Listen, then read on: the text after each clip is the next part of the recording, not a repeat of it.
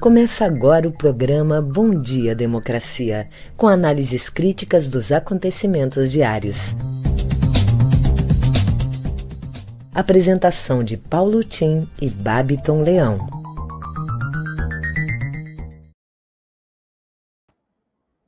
Bom dia, democracia.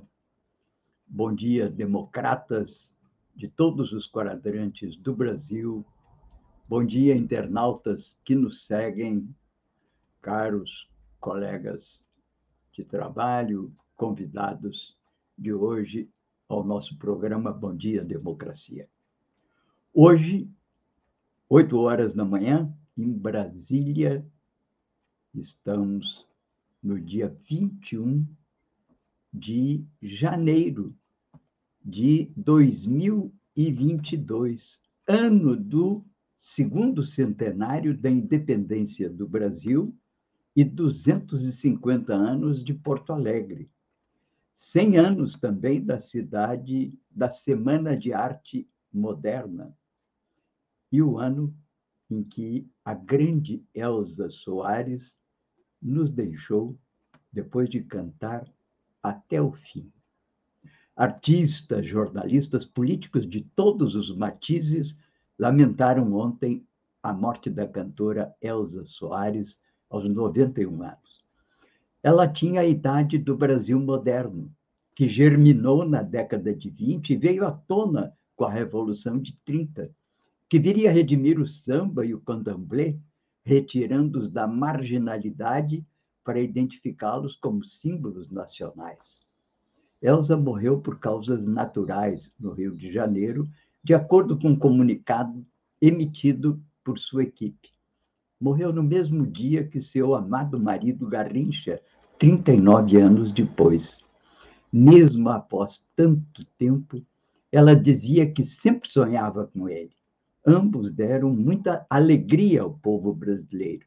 Dizia: Eu viajo para o paraíso quando penso nele, Garrincha. Sonho com ele até hoje. O Brasil morreu com ele. Bem, contou a artista esse sentimento dela em participação recente no programa do Bial no G1. Ícone da música brasileira, verdadeira explosão de talento, sensualidade e beleza, considerada uma das maiores vozes do século XX, vencedora de Grammy Latino, rainha do samba e do scratch, aquele som gutural inventado pelo Armstrong. Elsa foi eleita como a voz do milênio em votação pela BBC britânica em 1999. Seu início na música ocorreu na década de 50, quando subiu ao palco da Rádio Nacional no Calouros em Defile, programa de Ari Barroso, cantou Lama. E quando indagada de que planeta saíra, não hesitou eu vim do planeta Fome. Com efeito, dois de seus primeiros filhos, de um casamento consumado aos 12 anos, morreram de fome. Com este travo amargo da miséria da mulher negra favelada, Elza Soares mostrou ao mundo como a carne negra no Brasil é a mais barata, mas resiste.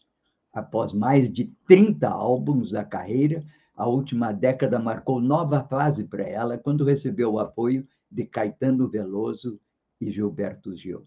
Elsa fez o álbum de sua vida em todos os sentidos, com A Mulher do Fim do Mundo, declarou o crítico musical Philip Sherburne, da Pet Shop.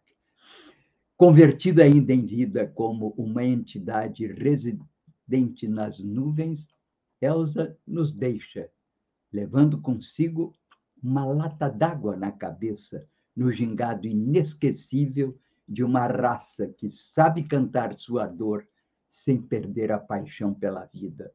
Adeus, guerreira valente, vai viver na eternidade teu difícil amor com Garrincha, alegrias do povo. Bom, aqui, como fazemos diariamente, estamos abrindo Bom Dia Democracia. Eu sou Paulo Tim e registro todas as dicções aqui no meu Facebook, na minha fanpage, e também na newsletter que acompanha diariamente, enviada a todos os interessados. O nosso programa tem o apoio da CUT Rio Grande do Sul, a Durg Sindical e Cressol.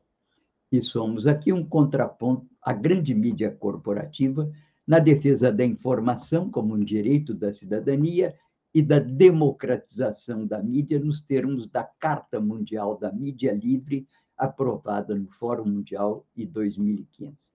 Aqui conto com a colaboração do radialista Babiton Leão, produtor desse programa, a quem eu convido para nos dar as manchetes do dia com um afetuoso bom dia, Babiton. Bom dia, democracia. Bom dia, Paulo Tim. Bom dia para toda a nossa audiência. Desejando já um ótimo final de semana. Mas antes disso, fique ligado aqui no Bom Dia Democracia e nos demais programas da rede. Agora trago algumas das principais manchetes do dia, iniciando pelo G1. O Brasil registrou 168.060 novos casos e 324 mortes por Covid-19 nas últimas 24 horas, totalizando 622.251 óbitos desde o início da pandemia. O velório de Elza Soares será aberto ao público no Teatro Municipal do Rio de Janeiro. Em ano eleitoral, o governo prepara PEC para amenizar alta nos combustíveis. Omicron responde por quase todos os resultados positivos de Covid. O Ministério Público questiona a liberação de madeira apreendida em operação que mirou Salles. Folha de São Paulo. Bolsonaro liga para pais de criança que teve suposta reação à vacina, negado por São Paulo. Eduardo Bolsonaro e Mário Frias se escancaram crise com irmãos Weintraub. Na CNN Brasil, lei impede Bolsonaro de garantir reajuste a servidores. Rejeição a Bolsonaro leva Moura a buscar votos eleitorais. eleitorais perdão. No Estadão, parada cardíaca de criança em lençóis paulistas paulista não tem ligação com vacina, diz governo. Jornal Brasil de Fato. Anvisa aprova o uso de Coronavac para vacinação de crianças e adolescentes entre 6 e 17 anos. O Globo. Após notícias falsas, TSE diz que não há discussão sobre passaporte de vacina nas eleições. No Bom Dia Democracia dessa sexta-feira, nós vamos receber o vereador de Porto Alegre pelo PSOL, Matheus Gomes, que vem conversar conosco sobre as ameaças sofridas pelos vereadores da bancada de oposição de Porto Alegre. Também a presidenta nacional da Ação da Mulher Trabalhista e vice-presidenta nacional do PDT, Miguelina Vecchio, que vem falar sobre a resolução do TSE sobre a antecipação dos recursos do Fundo para Mulheres e Negros. E também o presidente da CUT-RS, Amarildo Sense, que vai abordar a luta pela revogação da reforma trabalhista. Em seguida eu volto com os nossos convidados. É com você, Paulo Tim. Ok, Bacto. Muito obrigado. O presidente Bolsonaro comunicou em nota também o falecimento de sua mãe e ele está voltando ao Brasil. A ele, nossos respeitosos sentimentos. Bem, no Brasil, como destacou o Babiton, 168 mil novos casos, praticamente todos de Ômicron. E agora, entrou a vez da vacina de crianças entre 6 e 17 anos. Bem, na Europa, a situação também preocupa e a Áustria é o primeiro país da União Europeia a tornar a vacina obrigatória para maiores de 18 anos. Enfim, aqui rapidamente um destaque das principais capas de jornais dessas manchetes anunciadas pelo Babton. Capa de O Globo. Coronavac é aprovada para crianças e vai acelerar a vacinação. Capa do Estado de São Paulo.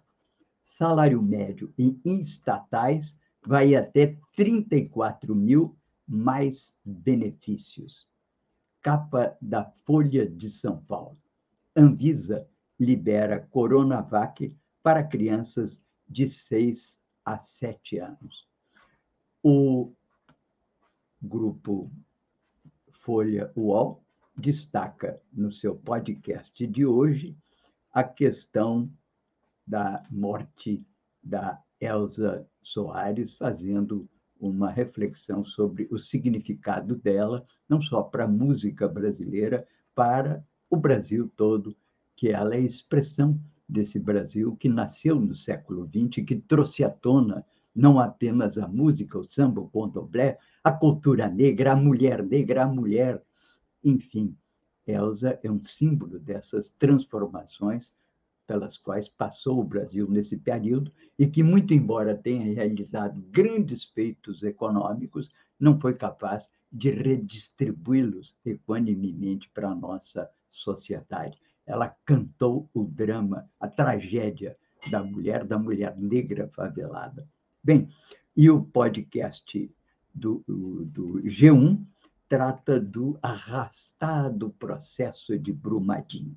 No calendário, 25 de janeiro de 2019, quando, na vida, assistimos há três anos aquele, aquela tragédia de Brumadinho, na vida de bombeiros legistas e, principalmente, familiares dos 270 mortos, esse foi o maior desastre humanitário da história do país e que ainda segue sem uma solução. Não apenas porque seis das vítimas ainda não foram encontradas na lama e nos rejeitos liberados com o rompimento da barragem 1 da mina Córrego do Feijão, da Vale. Enfim, lamenta-se a morosidade da justiça e das autoridades para encontrarem uma solução.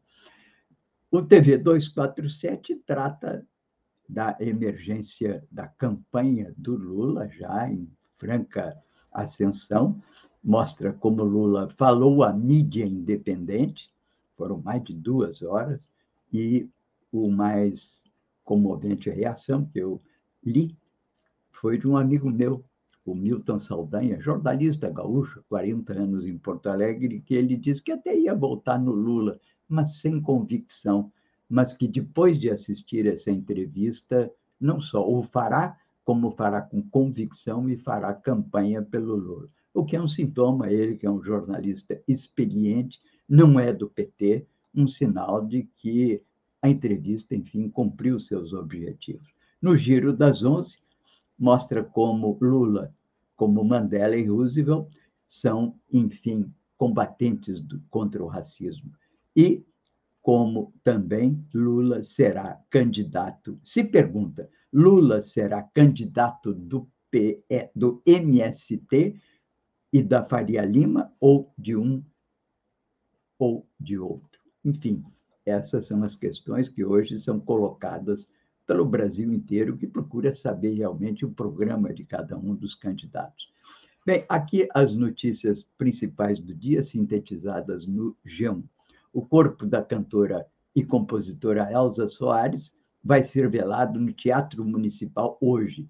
Termina hoje também o prazo para Jair Bolsonaro sancionar o orçamento de 2022, aquele orçamento que é uma colcha de retalhos e que dá 44 bilhões de reais para investimentos públicos e quase esse mesmo valor para emendas esfaceladas de puxadinhos que vão beneficiar principalmente os 300 deputados e senadores do Centrão para lhes assegurar a reeleição, fazendo com que, na verdade, cada vez mais o Congresso Nacional, dominado por esse grupo, seja quem, na verdade, manda nos recursos públicos e, portanto, que manda no Brasil.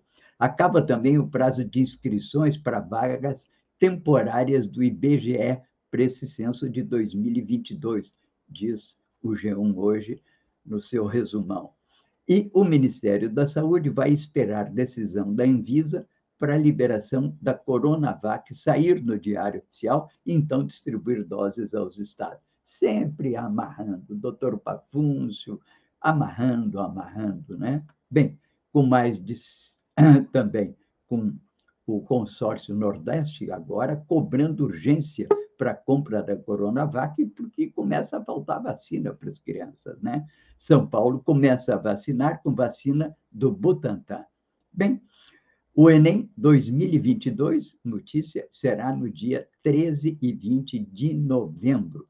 E as confusões no INEP, como aliás em outros órgãos de governo, continuam. O diretor de gestão do INEP é exonerado. E aqui no Rio Grande do Sul, um destaque para as ameaças de morte à vereadora Dayana Santos, que, aliás, ontem esteve conosco. Todo o nosso apoio à vereadora e solidariedade à Dayana. Bem, vamos então agora ao boletim Coronavírus com o professor Sotero.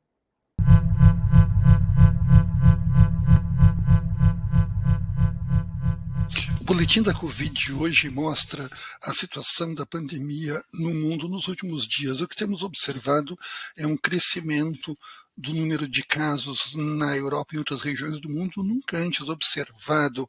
Eh, na primeira, segunda fase da pandemia, o que tivemos maior número maior de casos, talvez tenha sido a Bélgica, com torno de 1.500 casos ao dia. Hoje temos a França com 4.500 casos, um país com um grande número, uh, Portugal, Suíça, Itália e Bélgica, uh, Alemanha também com seu número de casos subindo, e Áustria, que teve uma subida de casos, diminuiu e agora praticamente todos os países têm um crescimento bastante veloz no número de casos. Entretanto, esse número de casos não é acompanhado por uma mortalidade eh, comparada com as outras fases da epidemia, mas ela atinge eh, no máximo cinco casos por milhão, mas o crescimento parece ser importante, não exatamente pela gravidade da doença, mas pelo número de casos envolvidos. Uh, no leste, na Dinamarca, Suécia uh, e a Noruega, que temos observado anteriormente, também o número de casos, principalmente na Dinamarca, já bate os 4 mil casos, uh, o que é uh, equivalente à quantidade da França, mas porém muito abaixo uh, do Reino Unido, que tem sido a referência para a Europa uh, nesse período. Uh, da mesma forma, o número de óbitos ainda é muito pequeno e o crescimento menor do que observado em outros países da Europa, aonde temos uma mortalidade, um número de casos uh, importante também são nos países do leste europeu, uh, onde os casos uh, beiram os 3.500 uh, por dia, aqui comparado com os Estados Unidos, mas um padrão um pouco diferente da Europa, eles crescem bastante, mas não na mesma velocidade. no entanto, os óbitos nessa região são muito maiores do que observado no resto da Europa, em torno, enquanto na Europa nós temos uma média de 5 casos por milhão, nesses países a gente chega a ter 12, 14 casos uh, por milhão de óbitos. Em toda a região, esses óbitos são flutuam muito, mas são bem mais altos aqui no resto dos países. Na América Latina, uh, o que temos observado é um grande número uh, de casos né? principalmente eh, na Argentina e no Uruguai, eh, bem abaixo do que está na França, no máximo 3 mil casos, mas o que é muito alto ainda, e um crescimento muito veloz, o mesmo observado para Peru, praticamente para todos os países temos um crescimento no número de casos veloz, mas ainda uh, não tão grande quanto a Europa para a maioria deles. E a mortalidade ainda é muito pequena e bem menor do que observado na Europa.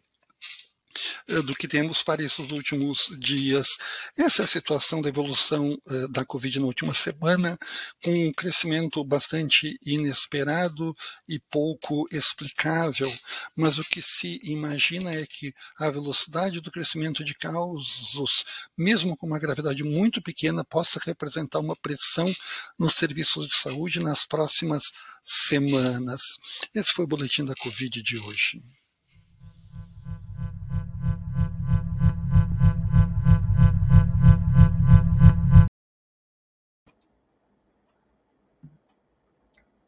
Ok, muito obrigado, professor Sotero, sempre nos mantendo informados da evolução dessa praga né, no mundo inteiro, e que aqui no Brasil está preocupando pelo número de casos que vem explodindo.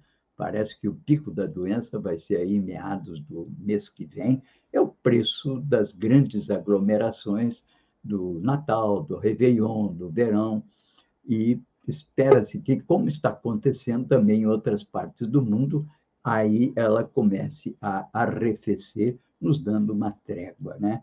De qualquer maneira, é uma preocupação porque pressiona o sistema hospitalar.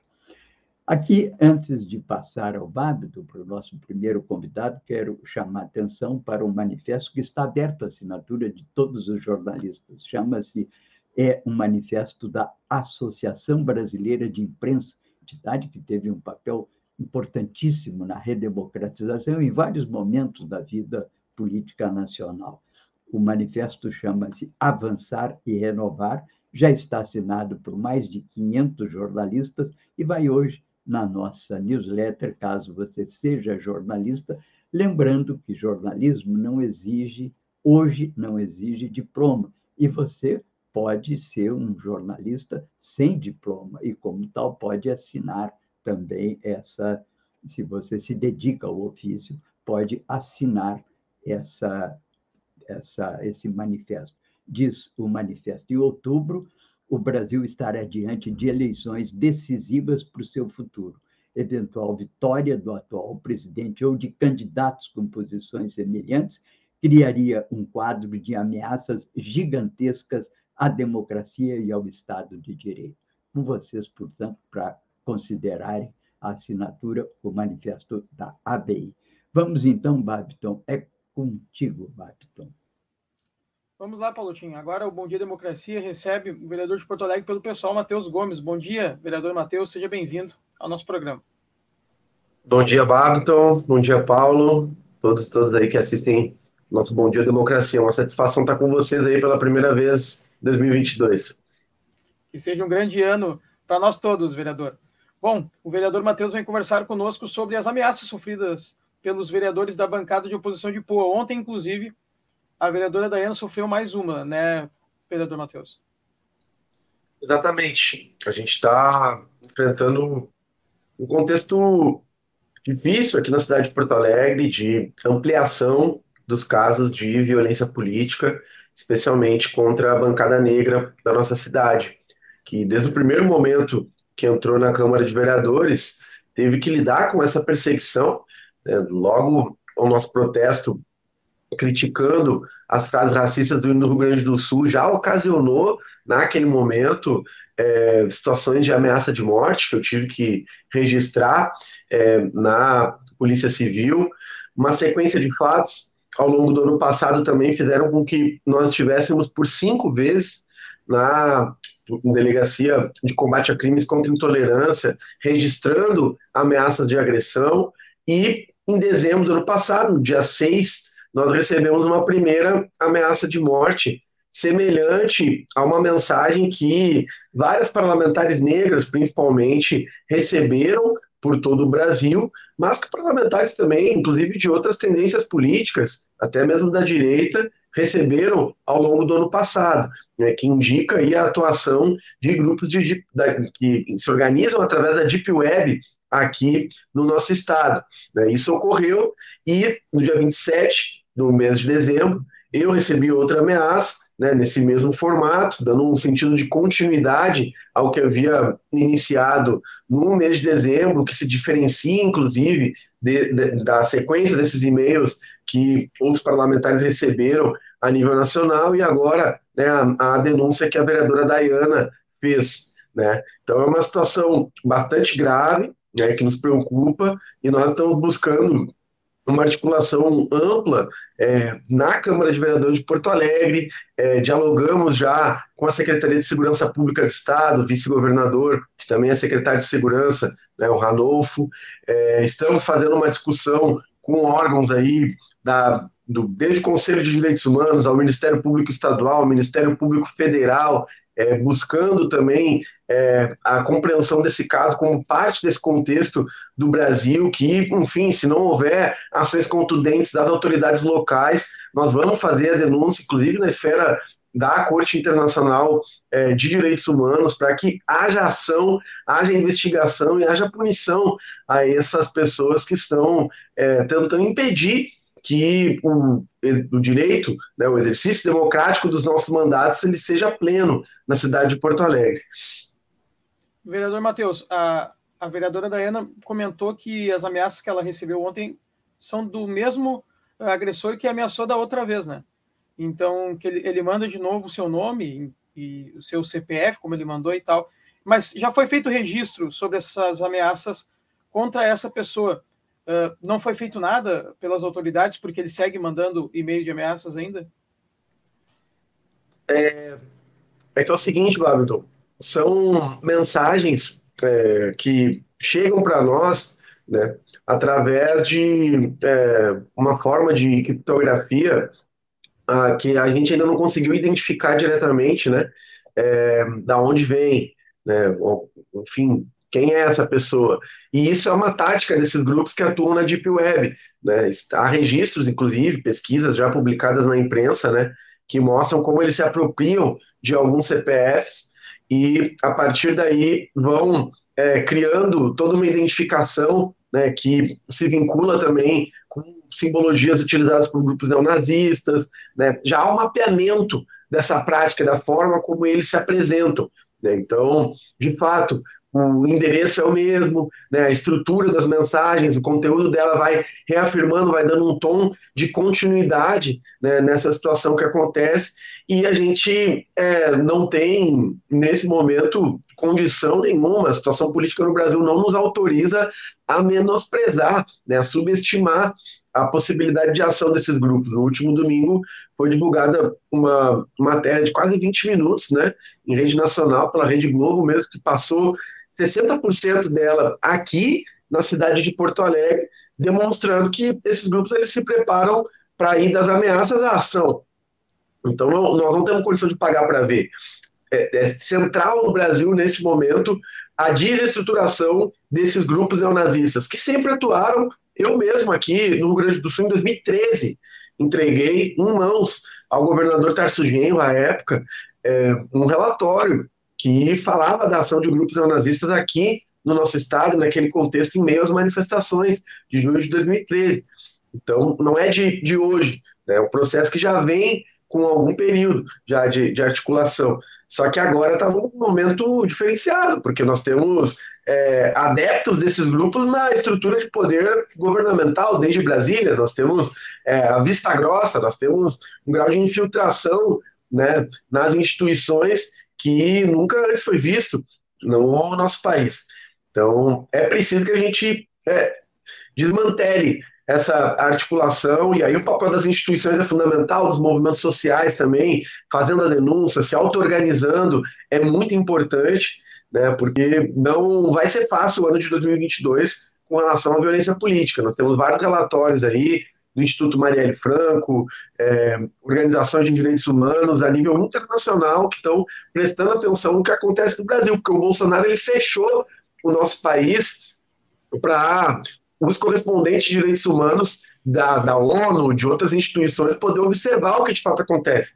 É, isso, isso não está em desenvolvimento, é uma denúncia que precisa ser feita para o Brasil. Eles não conseguem entrar no nosso país para fazer uma averiguação em loco das situações que nós estamos denunciando. Né? Então é grave o que acontece e a gente exige nesse momento é, uma celeridade nas investigações, que se nós temos respostas, nós temos colaboração da Polícia Civil do Rio Grande do Sul com ah, o, ah, os órgãos nacionais e internacionais, se for o caso, para desmembrar esses grupos e garantir a segurança da bancada negra.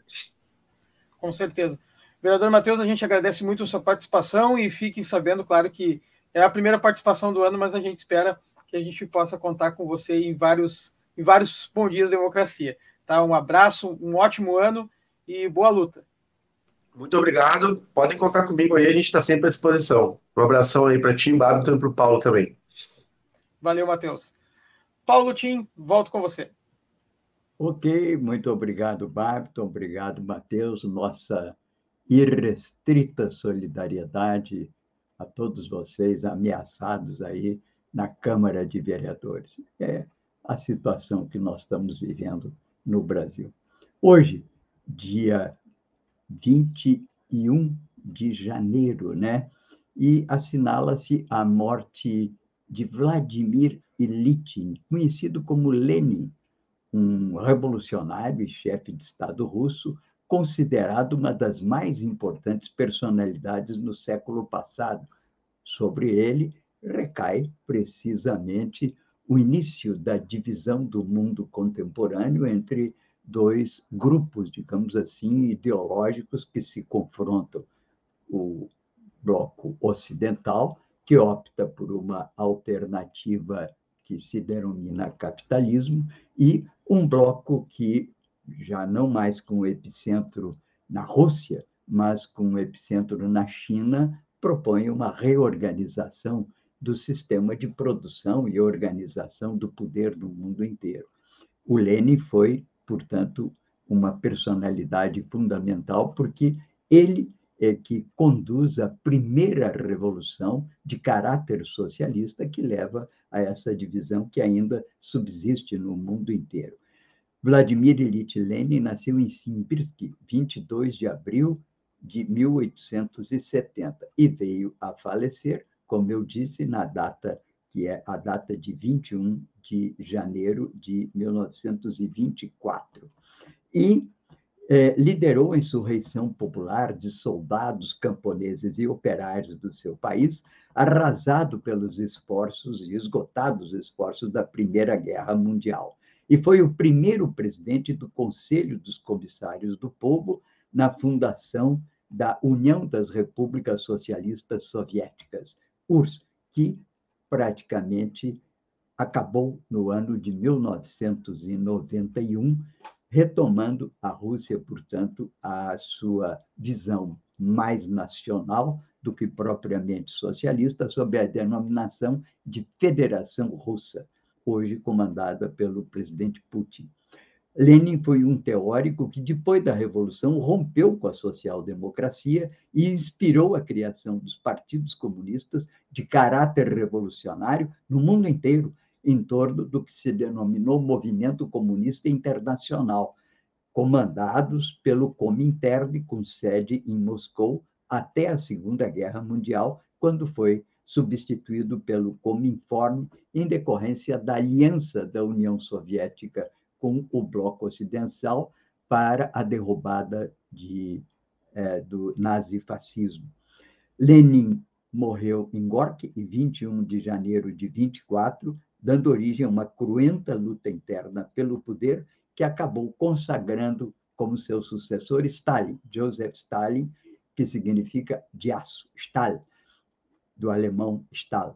É, em 1934, sagrou-se Stalin, o grande vitorioso dessa luta interna, no Congresso dos Vitoriosos do Partido Comunista da URSS, após a liquidação, claro, de lideranças tanto à sua esquerda, liderada por Leon Trotsky, quanto à sua direita, liderada pelo Bukhari. E, da início, já nesse momento, já estava em curso o o processo de industrialização acelerada da Rússia, que modificou-a profundamente em poucos anos e que fez da Rússia um grande protagonista internacional desde a sua ação na Segunda Guerra Mundial. Lembremos que foram eles que chegaram a Berlim, primeiro que os aliados, e chegaram ao bunker de, é, do, do, da chefia do movimento nazista, do Hitler, e teriam, inclusive, levado o suposto cadáver do Hitler para a União Soviética. Portanto, um uma personagem que merece ser referido e refletido no dia de hoje. Mas também celebramos no dia, não de hoje, mas de amanhã, um, um outro momento importante para nós na história do Brasil, porque amanhã, dia 22, estaria completando 100 anos o nosso querido comandante Lionel Brizola, governador do Rio Grande do Sul, de 59, 59 até 61, 58, 61, 62, e ele, nessa época, ele comanda um dos movimentos mais importantes do Brasil, que foi a legalidade, da qual eu humildemente fiz parte como cadete do Exército lá na Redenção, naquela época, e aprendi ali a reconhecer a importância política de Brizola como chefe político. Bem, Ali, portanto, naquele momento, já se sagra um reconhecimento nacional e internacional do Brizola, que viria mais tarde a ser exilado, volta do exílio, reorganiza o trabalhismo na sua famosa reunião de Lisboa, em 1979, da qual emerge, por ter perdido a sigla PTB, emerge o PDT atual, que tem como candidato a presidente o senhor Ciro Gomes, que deve ser, inclusive, lançado hoje numa cerimônia no Rio de Janeiro, como pré-candidato do PDT. Aqui, no Rio Grande do Sul, a, o centenário de Brizola é lembrado numa peça que narra a paixão de um homem por sua pátria e gente. Caco Coelho está à frente de, entre aspas, Lionel, que marca esse centenário de Lionel Brizola e estreou ontem no, no, no, na Assembleia Legislativa no Dante Barone. É realizada a peça pelo, pela Fundação Caminho da Soberania, e com roteiro e direção de Caco Coelho. E vai até o dia 23, 21 horas, no Teatro Dante Baroni da Assembleia Legislativa, no âmbito da programação Verão, Porto Verão Alegre. A peça aborda três fases da trajetória política e pessoal do Brizola, que foi de 1922 a 2004, quando veio a falecer reúne 14 artistas que vivem quase 100 personagens. Portanto, é, lembrando nessa data a nossa reverência a dois grandes líderes que marcaram a sua presença, um no plano internacional, Lionel Brizola no plano nacional, sempre lembrado como um dos políticos mais importantes da história desse país. Bem, estamos aqui é, com o Babiton e eu perguntaria alguma coisa, Babiton, para nós? Temos a informação só, Paulo Tim, de que a presidenta Miguelina Vecchio não vai poder participar do programa. Ela está em Brasília, na candidatura do Ciro Gomes, do seu partido, do PDT, à presidência da República. Então, ao lançamento da candidatura, então não está com problemas lá, não vai conseguir entrar ao vivo no programa, mas sexta-feira que vem ela estará presente aqui conosco. Então, Paulo Tim, oh. já aproveito para lhe devolver, okay. então, e depois estamos de volta. Ok, ok. Bom, é, queria destacar também algumas informações aqui sobre Porto Alegre, né? Risco de internação em UTI de não vacinados. Ah, essa é a onda dos não vacinados, né? É 16 vezes maior que dos vacinados. Análise da vigilância em saúde da capital também revela que 84% das internações são de pessoas com alguma comorbidade. Matéria publicada hoje no Brasil de Fato. E, mais uma vez, chamando a atenção, aqui, matéria do Brasil de Fato também, dessas sucessivas ameaças aos nossos vereadores, sobretudo a Dayana Santos, do PCdoB, que ontem mesmo aqui esteve conosco, nossa solidariedade a ela, como já dissemos, e a todos os vereadores de Porto Alegre.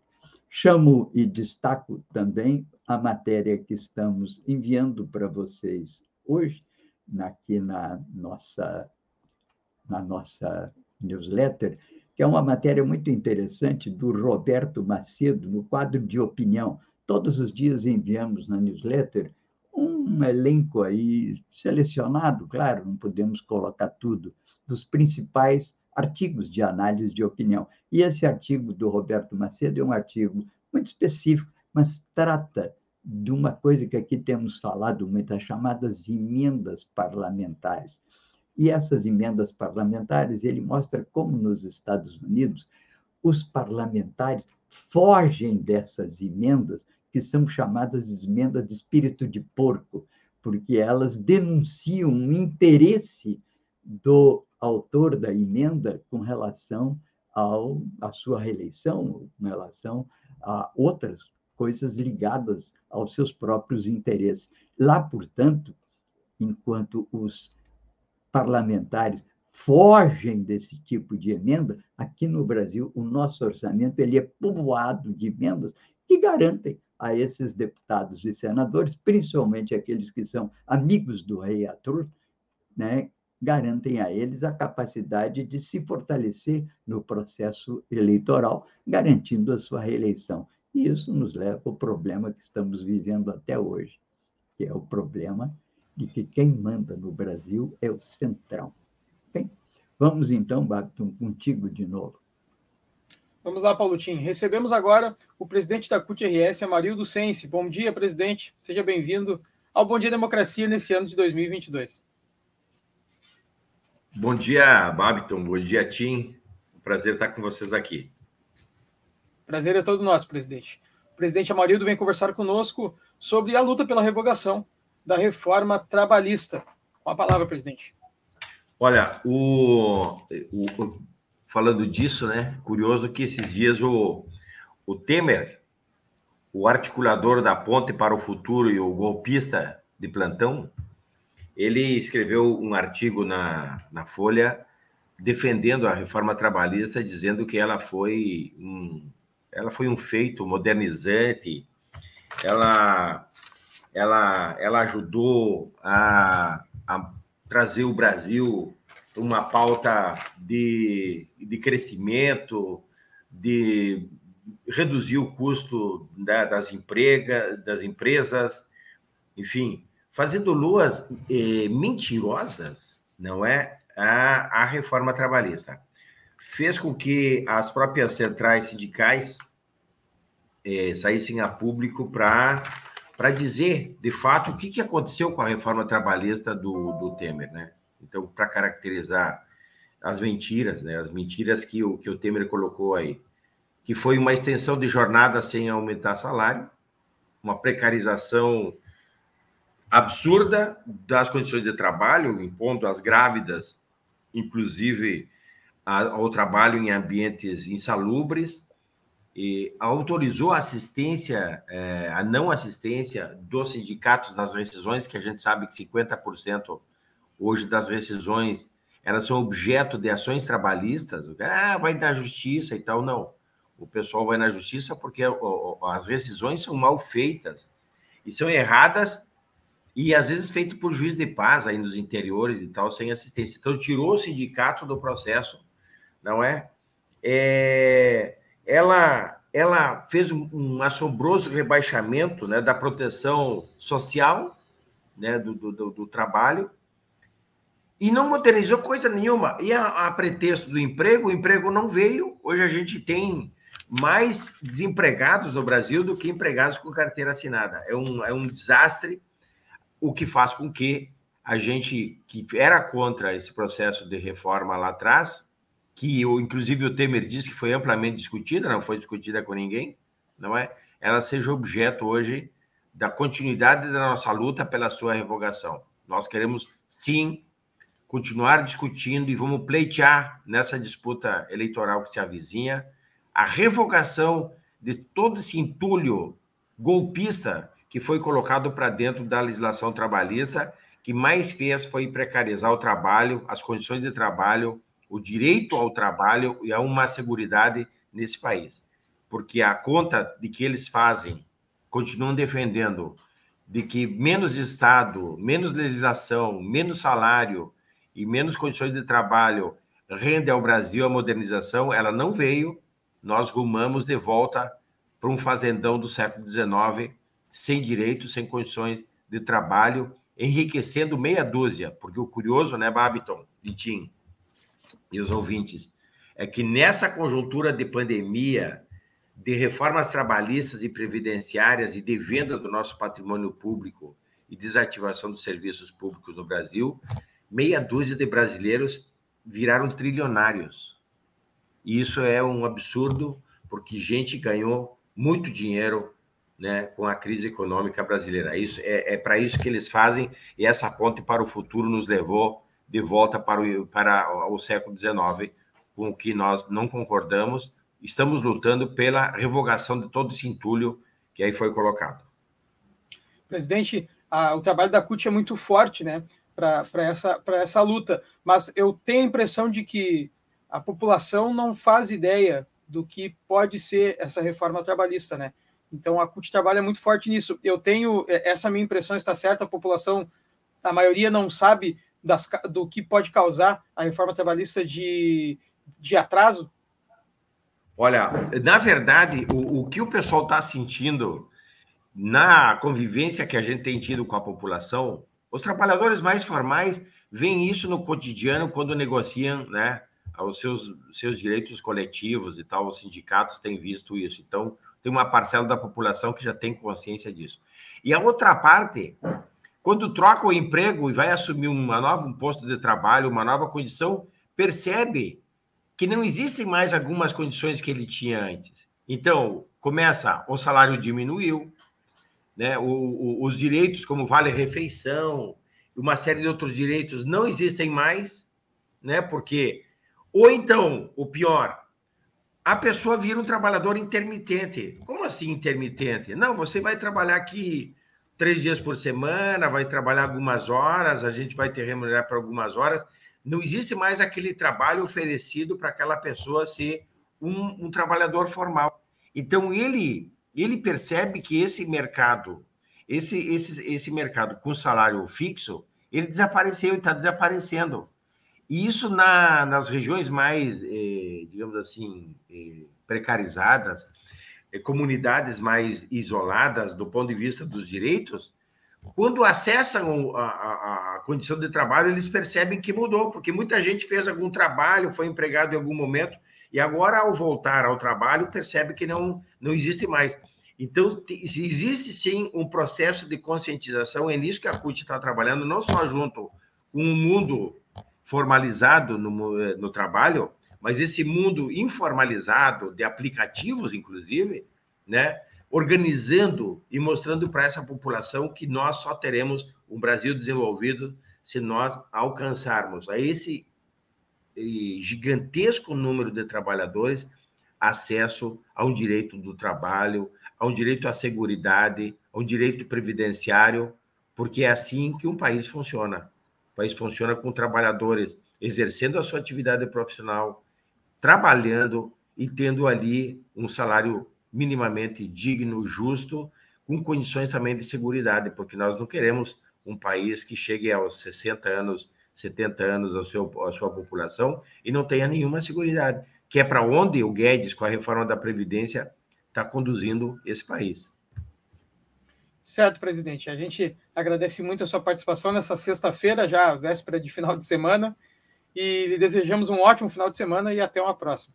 Até uma próxima, viu, o Babiton e Tim? Mas nós, na próxima quinta-feira, vamos fazer um encontro das centrais aqui no Fórum Social Mundial das Resistências para tirar uma pauta, uma pauta objetiva do que, que nós queremos para 2022. E dentre elas está a revogação da reforma trabalhista.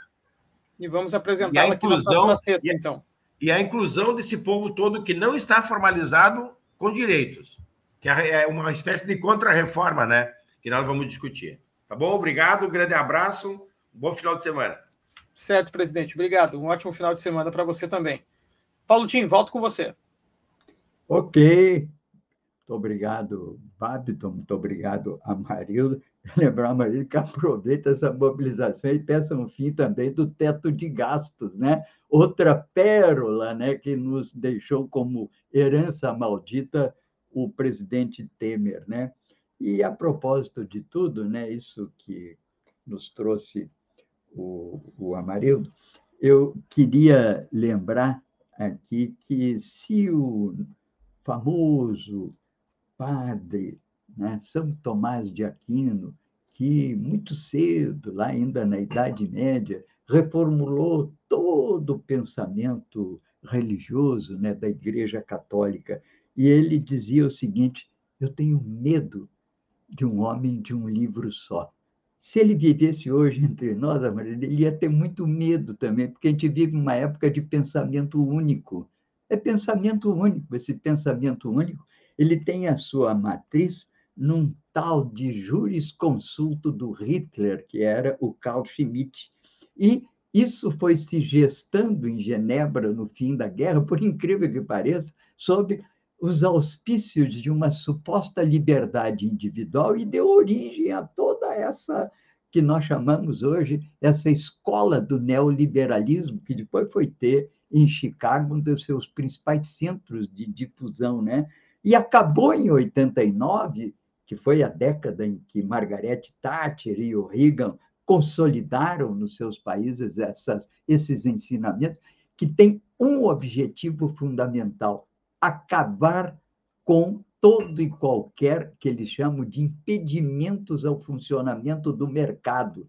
Isso é uma, um enaltecimento do, da propriedade do capital. E quando eu elimino todos os empecilhos ao funcionamento livre da propriedade do capital, eu estou acabando com a democracia, porque a democracia não é nada mais, nada menos que uma tentativa de regular o funcionamento do capital, da contradição da relação capital-trabalho no mundo contemporâneo. Foi isso que nós chamamos no século XX de consolidação dos direitos durante o estado de bem-estar. Se eu elimino isso para que o capital possa fluir em escala global do jeito que quiser, eu estou eliminando, na verdade, todos os elementos que constituem os fundamentos da democracia. O neoliberalismo é a cova da democracia. E é por isso que nós estamos vivendo a crise da democracia nos nossos dias. Tem toda a razão, temos que trabalhar fortemente para contestar esse pensamento único neoliberal que domina em vários campos do mundo inteiro, mas que já começa a demonstrar sua falência. Falência ficou evidente a partir da grande crise de 2008, 2009, que o mundo veio abaixo. E eles é muito gozado, eles lutam para eliminar a presença do Estado na economia, mas quando a economia entra em crise, eles se recorrem de recursos públicos para sobreviver. Gozado, né? É Estado mínimo para o povo, para eles é sempre o Estado máximo. Desculpe, Babto, isso aqui é apenas uma explosão de sentimentos. Eu aqui estou imantado pela morte da Elsa Soares e pelo que ela significou de afirmação de sentimentos. Às vezes eu aqui explodo, né? Bom, Babton, qual é a programação do dia hoje, Babton? Vamos lá, Paulotinho. Temos hoje programação recheada na tarde aqui da Rede Estação Democracia. Às 14 horas temos o Espaço Plural Debates e Entrevistas, que hoje aborda o, segui... aborda, perdão, o seguinte tema: De olhos abertos para os que vivem nas ruas. Nós vamos receber a jornalista e diretora da Agência Livre para Informação, Cidadania e Educação, Rosine Duarte, e também a artista não binária e nômade que circula entre cinema, fotografia e literatura e música, Charlotte da Fall. Aí nós vamos falar um pouco sobre o Boca de Rua, o Jornal Boca de Rua e o seu documentário. Então, não perca hoje o espaço plural, debates, entrevistas e a apresentação é com a jornalista Clarissa Hennig e com o jornalista Solon Saldanha, das 14 às 15 horas aqui na Rede. E hoje, sexta-feira, temos debates de conjuntura. E hoje, debate de conjuntura política, às 18 horas, que vai abordar a evolução da Omicron, vacinação infantil e negacionismo. Participam da bancada a enfermeira sanitarista, doutora em saúde coletiva, Liane Rigg, a professora titular do Instituto de Ciências Básicas de Saúde da URGS, doutora Maria Luísa Saraiva Pereira, e o jornalista e doutor em Ciências Públicas, Michael Guimarães. A apresentação do debate dessa sexta fica por conta do Benedito Tadeu César, cientista político, nosso companheiro aqui do Bom Dia Democracia e também da Rede. Então, às 18 horas, nos nossos canais e também dos demais parceiros. A gente faz aquele pedido, vai lá, segue a página do, da Rede no Facebook, assina o canal, ativa o canal, ativa o sininho também lá no YouTube. Faça essa parceria conosco. Você que está vendo o Bom Dia Democracia agora, vai ver depois, curta também a nossa programação. Vai ali, dá um curtir, dá um joinha, dá o seu like no nosso programa e fique por dentro de toda a programação da Rede. Você pode também acessar no Spotify, no Instagram, no Twitter e também no estaçãodemocracia.com, a nossa rádio web. Uma curtida ou um lá quando você ativa o canal é muito valioso aqui para a gente que segue fazendo um trabalho diário e precisa muito dessa parceria. Um ótimo final de semana a todo mundo e volto com você, Paulinho. Ok, muito obrigado, Babiton. Bem, destaco aqui no lead editorial da revista Matinal a apresentação que ela faz da revista que é a revista Parêntese, que ela edita e distribui online todo o sábado, né? E destaca, então, nessa revista, o adeus a Elza Soares, trazendo de volta uma entrevista que foi publicada na revista no ano de 2020. Muito oportuno e correta essa lembrança, trazendo à tona esse nosso adeus a Elza Soares. A parêntese de amanhã, lembra também o lead editorial, lembra a figura de Lionel Brizola, que completaria um século de vida amanhã, já falamos inclusive nisso. E traz a coluna também do Juremir de hoje, que também trata da, do centenário do Brizola e da importância do Brizola. Ele que tem, inclusive, alguns livros dedicados a personalidades do trabalhismo, que no, no, no, figuras nacionais, inclusive um livro importante sobre Vargas. Bem, a revista, diz o Matinal, é enviada logo cedo no sábado para os assinantes e pede o apoio para mais essa peça do jornalismo independente. Aqui, digo eu, na, na importância da assinatura de Luiz Augusto Fischer como editor dessa revista, que se insere numa tradição do Rio Grande do Sul, com revistas como, por exemplo, a revista do Globo, e particularmente, que era uma revista mais ensaística, que eu ainda não peguei nas suas edições, mas peguei já restinhos dessas edições na livraria Sulina, lá nos cantos da Sulina da Borges de Medeiros. Eu ainda guardo comigo alguns exemplares muito antigos, mas que fazem a minha felicidade da revista Província de São Pedro.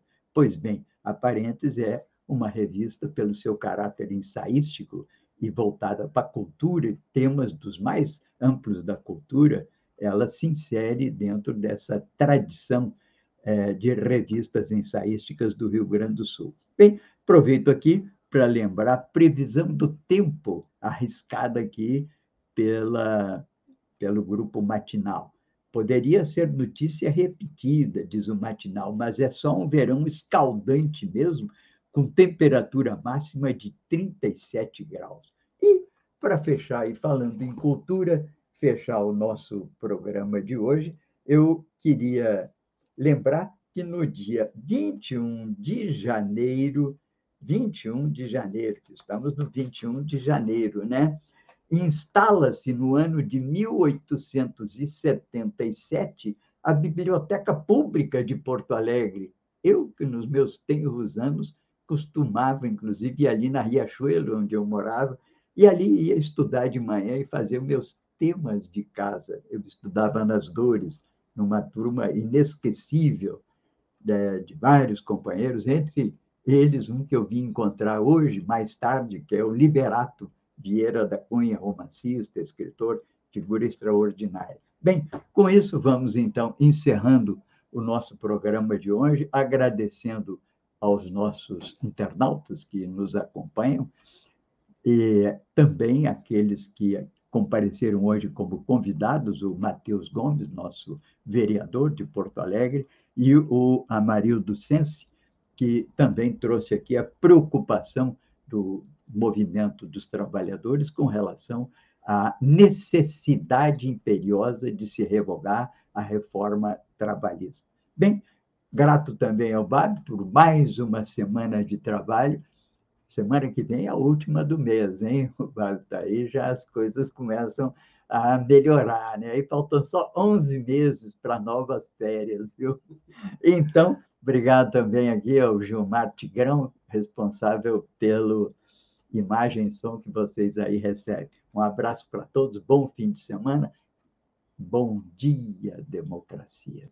Eu acho que as coisas estão melhorando. Devagarzinho, a gente está vencendo essa guerra. Nossa, é bom demais, né? Ver que as coisas estão voltando ao normal. Mas a gente sabe que não é hora de bobear. Pensar que tudo está resolvido é o maior perigo. A campanha da vacinação precisa continuar. Todo mundo precisa tomar as duas doses. E também seguir com todos os cuidados.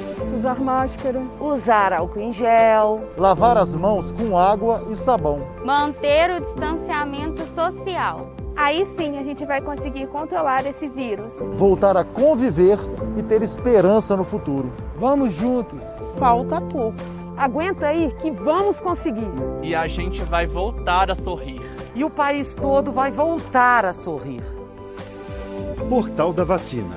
É o Brasil todo conectado para pôr um fim na pandemia. Apoio Comitê em Defesa da Democracia e do Estado Democrático de Direito.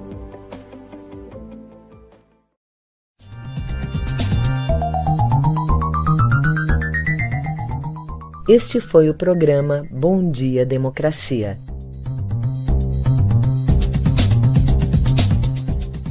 Nos encontramos na segunda-feira às 8 horas.